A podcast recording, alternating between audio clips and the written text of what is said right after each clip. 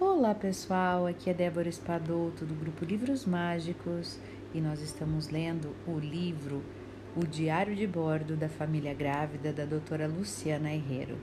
E hoje nós vamos entrar no capítulo 6 que fala sobre o parto, gente. Essa experiência realmente incrível que é e transformadora que é o parto. Então vamos lá. Inicia aqui esse capítulo com uma foto linda da própria doutora Lu, imediatamente após o parto da Gabi. Ô, oh, doutora, que lindeza, viu? Se você estiver ouvindo aí, que lindeza, que foto tão linda, muito bonita. Bom, vamos lá. A experiência de tirar um filho de dentro de si, não importa se por cima ou por baixo, é mágica. É um momento especial na vida da mulher, capaz de mobilizar sentimentos e de deixar marcas profundas, tanto boas como ruins. O parto é uma ponte que leva você ao seu bebê real e à nova mulher que você se tornará. E qual que é a hora certa para o bebê nascer? Bom, Esperar pelo início do trabalho de parto é a melhor resposta para essas perguntas, para essa pergunta. Não há melhor incubadora no mundo do que o útero materno.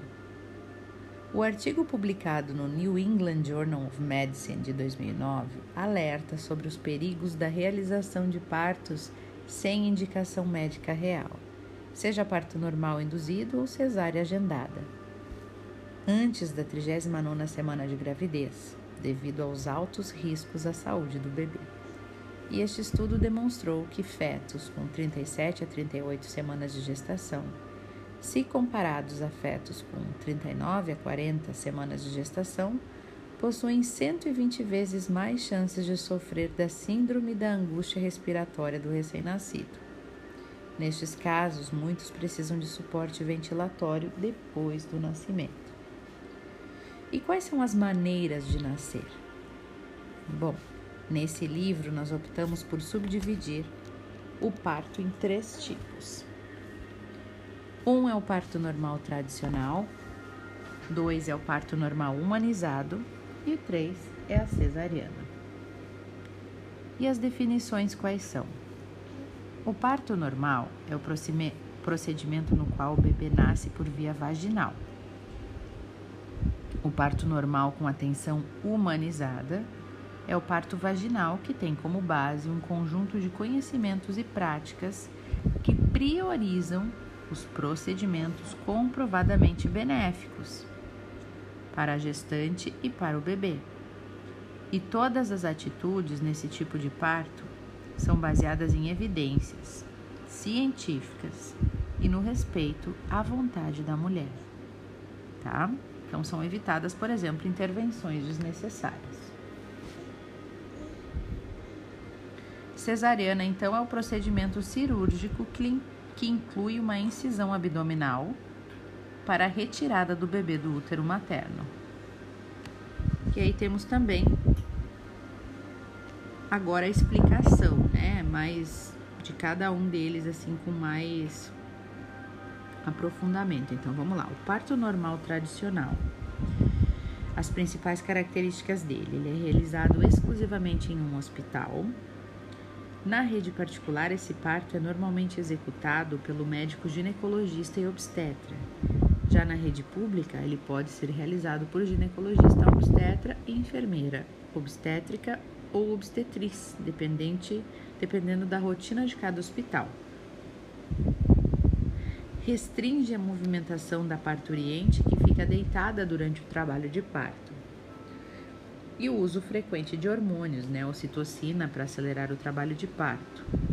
E a realização de procedimentos hospitalares de rotina, variáveis de hospital para hospital e de médico para médico, e entre eles estão jejum total, colocação de soro na parturiente, tricotomia, que é o corte dos pelos pubianos, lavagem intestinal, manobra de Christeler, que é uma manobra de compressão abdominal na fase expulsiva do parto, episiotomia. E a presença do acompanhante escolhido pela mulher, né, em cumprimento a uma lei federal do 7 de abril de 2005. Uso frequente de analgesia ou de anestesia para aliviar as dores do parto. Esse foi o, o meu parto, gente, o parto normal, tradicional, né? Que é com tudo isso daí mesmo. Eu realmente usei analgesia e para mim, assim, foi tudo muito bom, mas melhor do que eu esperava, né? Aí tem o parto normal humanizado. As principais características são que ele é realizado em diferentes locais, dependendo da escolha familiar, pode ser intra-hospitalar, casas de parto ou em domicílio. Ele é executado por diferentes profissionais, pode ser obstetras humanizados, que são médicos sensíveis à filosofia da humanização do parto, enfermeira obstétrica, enfermeira com pós-graduação em obstetrícia ou uma obstetriz, que é profissional de concurso de graduação em obstetrícia, ou parteiras tradicionais. E estimula a liberdade de movimentação da gestante, que pode adotar as posições que tragam conforto e que auxiliem na evolução do parto. E durante a fase expulsiva, a gestante é orientada a procurar a posição e o local que lhe tragam mais conforto. Pode ser de cócoras ou ajoelhada, ou deitada de lado, no banquinho de parto, na cama de parto, na banheira, no chuveiro, entre outros e busca respeitar a evolução natural do trabalho de parto, evitando a medicalização e as intervenções obstétricas de rotina. E desencoraja o uso rotineiro de drogas como citocina para acelerar o parto, também não faz colocação de soro endovenoso, nem lavagem intestinal, tampouco nenhuma manobra de, de Chrysler ou episiotomia de rotina. Evita-se o jejum, Nesse parto, a gestante deve se hidratar e se alimentar durante o processo para ter forças para seguir adiante com o trabalho de parto e deve descansar entre as contrações. Incentiva não apenas a presença, mas a participação ativa dos acompanhantes de parto em ações como apoio durante as contrações, realização de massagens, caminhadas, corte do cordão umbilical e etc. E normalmente nesse tipo de parto há dois acompanhantes, um familiar pode ser o pai da criança, né? E um especializado, que é a doula. E a utilização frequente de técnicas não medicamentosas para o alívio da dor. Então, tem massagens, banhos de banheira, de chuveiro, caminhada, exercícios de respiração e relaxamento, movimentos na bola, colchonetes. Busca um ambiente adequado que favoreça a evolução do parto com privacidade e aconchego e são tomados os devidos cuidados na hora do nascimento. Um ambiente silencioso, tranquilo, temperatura adequada, um mínimo de 25 graus, né? uma baixa luminosidade, poucas pessoas na sala e participação ativa do acompanhante familiar. Eu vejo assim que o meu parto foi uma mistura, né? Porque eu fiz um plano de parto legal, só que aqui tem algumas coisas que eles não permitem, tipo aqui não tinha banheira, não, não, não é permitido doula, não tem essa cultura de doula aqui no Vietnã. É, também, no fim, eu fiquei sozinha, né? Então eu podia caminhar, eu podia sair da sala se eu quisesse, mas eu tava sozinha, sabe? Eu podia comer, eu fiquei comendo chocolate até não poder mais. Já que eu tava sozinha, meu acompanhante foi o chocolate. E então assim, e no final eu não pude trocar de posição, mas durante trabalho de parto, sim. Só depois que eu fiz analgesia, que daí eu já, eu mesma, né, quis analgesia, porque eu já tava muitas horas com dor. Mas aí o que aconteceu foi que a gente fica presa ali, né, naquele. com. com fica presa ali ao. A, ao soro, enfim, e, me deram um pouco de, de oxigênio para garantir que ficasse tudo bem e a gente já mais fica mais preso na cama mesmo. Então eu tive na fase expulsiva eu tive o Pedro na cama mesmo, assim, né? No, no jeito normal, deitada. Que não é o melhor, mas que era o que eles aceitavam aqui no hospital, né? Eles não tinham essa coisa muito de deixar a gente andar e fazer o que quisesse. Não. Então é um pouquinho mais tradicional, mas já tinha algumas coisas assim, né, que me favoreceram. E aí, gente, tem a cesariana né?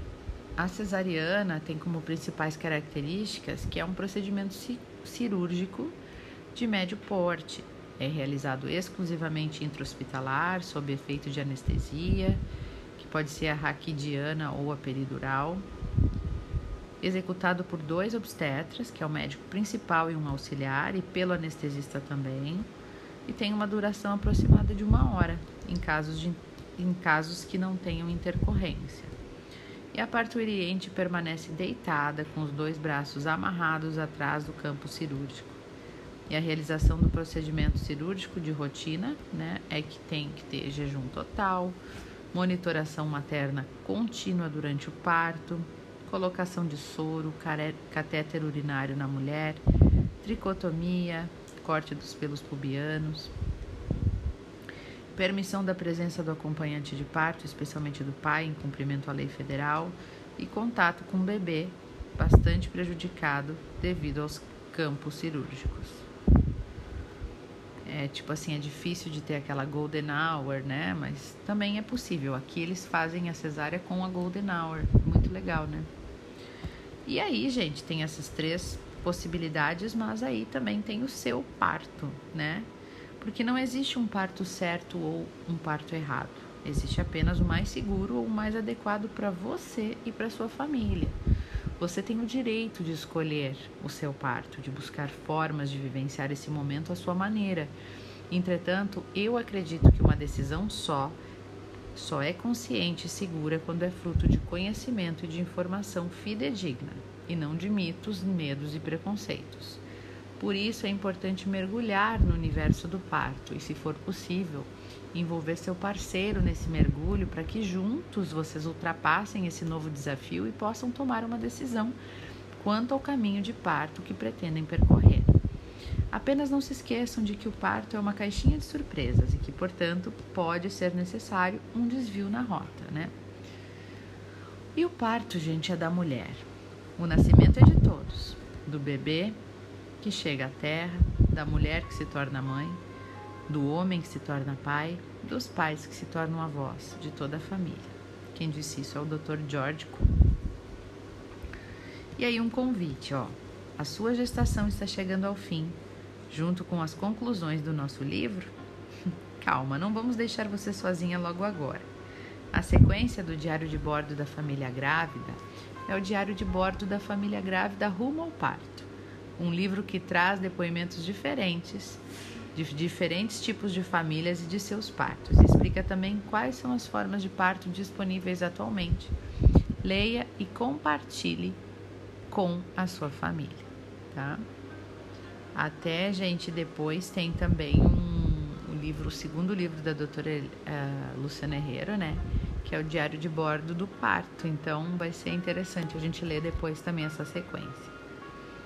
Então, gente, eu cheguei aqui, ó, terminando no capítulo 6 e a gente vai adentrar no capítulo 7 no próximo áudio, tá bom?